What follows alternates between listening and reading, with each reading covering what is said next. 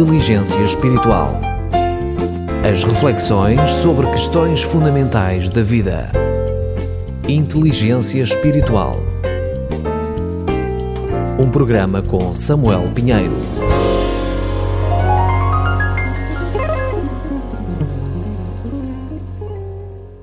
Deus é luz.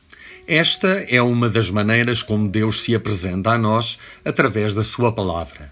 Deus é luz. Luz é uma expressão hoje em voga em muitos círculos místicos.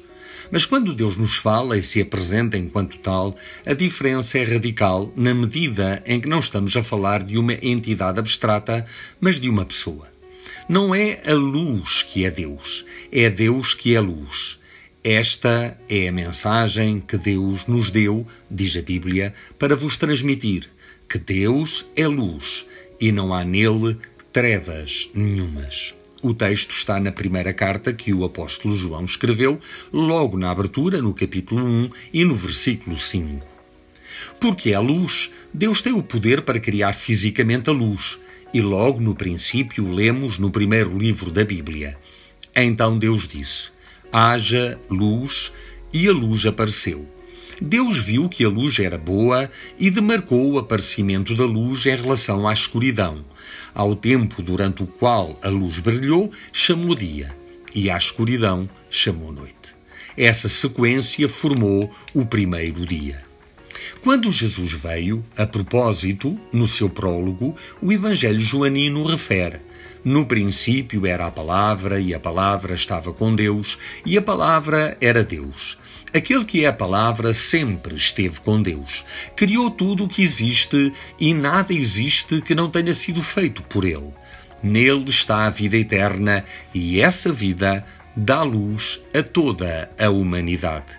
A sua vida é a luz que brilha nas trevas e estas nunca poderão pôr fim a essa luz. De si mesmo, Jesus disse que é a luz do mundo. Numa outra ocasião, está escrito no Evangelho de João, Jesus disse ao povo: Eu sou a luz do mundo. Quem me segue não andará em trevas, mas terá a luz da vida. Enquanto estiver aqui neste mundo, sou a luz do mundo, diz ainda este Evangelho no capítulo 9 e no versículo 5. E ainda uh, no capítulo 12, os versículos 35 e 36, diz que Jesus respondeu: A minha luz brilhará para vocês mais algum tempo. Caminhem enquanto têm a luz, para que as trevas não vos apanhem. Quem anda nas trevas não sabe para onde vai. Acreditem na luz enquanto ainda há tempo e então tornar-se-ão filhos da luz. Depois de dizer estas coisas, Jesus retirou-se e ocultou-se deles. No capítulo 12, neste mesmo Evangelho de João, está escrito: Jesus diz: Vim como a luz que veio ao mundo para que todo o que crê em mim não fique nas trevas. Falando, entretanto, dos seus discípulos, Jesus fez uma afirmação que depois vai aparecer plasmada em algumas das epístolas. E ele diz assim a respeito dos seus seguidores: vocês são a luz do mundo. Toda a gente vê uma cidade construída no topo de um monte. Não se acende uma lâmpada para ser colocada debaixo de uma caixa, mas num candeeiro, para dar luz a todos quantos estão na casa. Deste modo, não ocultem a vossa luz. Deixem que ela brilhe diante de todos. Que as vossas boas obras brilhem também para serem vistas por todos, de tal maneira que glorifiquem o vosso Pai Celestial. No primeiro Evangelho, o Evangelho de Mateus, e no capítulo 5, os versículos que vão de 14 a 16. A respeito de nós, como seguidores de Jesus, temos muitas referências sobre sermos luz e não apenas refletirmos a luz, embora este reflexo também seja verdadeiro. Ser traduz uma realidade intrínseca muito intensa. No, na carta aos Romanos, o apóstolo Paulo, no capítulo 13 e no versículo 2, descreve o seguinte: A noite está a passar e o dia do seu regresso começa a despontar. Eis porque devemos abandonar as obras más das trevas e amar-nos de uma vida reta, como é próprio de quem vive na luz. Ainda Na epístola, na carta, a segunda carta, que foi escrita em primeiro lugar aos Coríntios, o mesmo apóstolo diz o seguinte: Porque Deus, que mandou a luz resplandecer nas trevas, foi quem iluminou os nossos corações, a fim de conhecermos a glória divina que resplandece na face de Cristo. E noutra epístola, ainda noutra carta, a carta aos Efésios, o mesmo apóstolo escreve: Se é verdade que antes eram trevas, agora, contudo, são luz do Senhor. Andem então como filhos da luz. E ainda noutra carta, a primeira carta aos Tessalonicenses, o mesmo apóstolo escreve o seguinte: Pois são todos filhos da luz, filhos do dia não pertencemos ao domínio da noite e das trevas.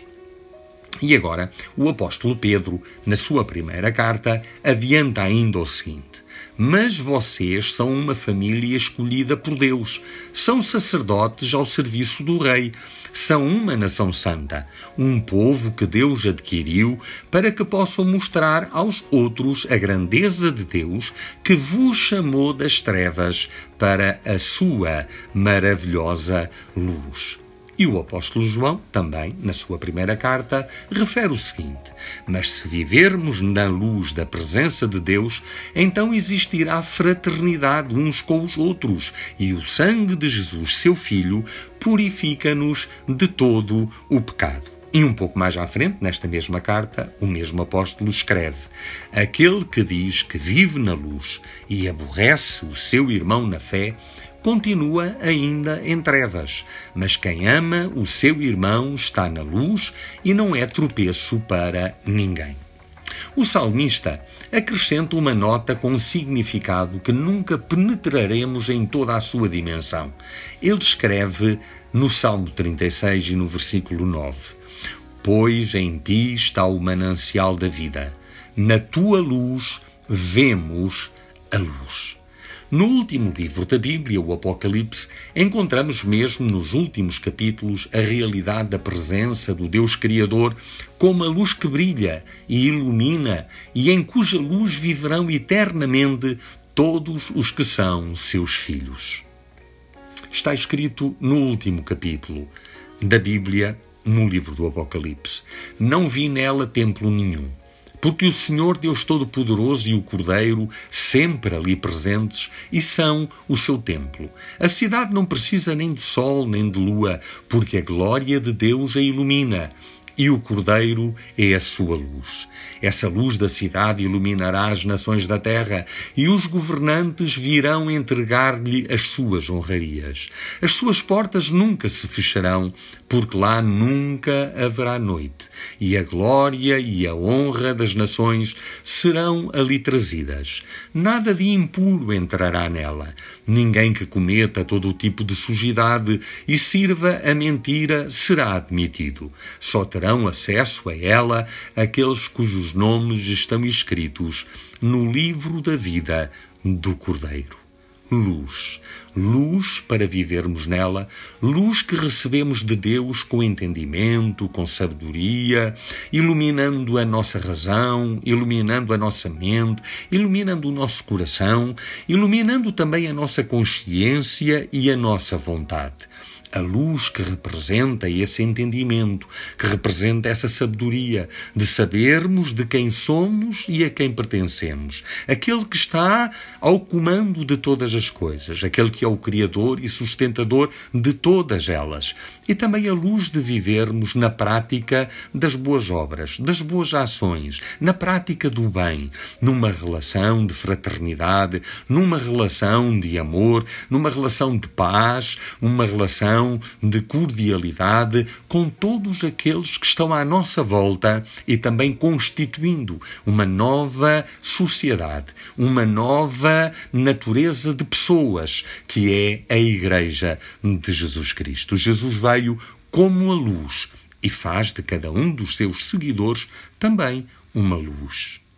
Uma semana iluminada com a palavra de Deus e o seu Espírito para todos aqueles que nos escutam na vossa rádio e nossa rádio transmundial, Rádio de Portugal.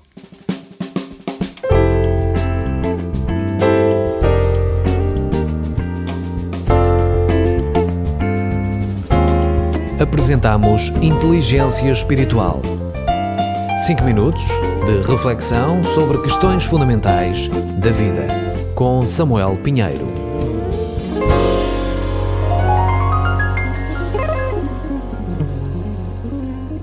RTM A sua atenção aos contactos da Rádio Transmundial, telefone 211 603 828 e o e-mail geral arroba rtmportugal.org.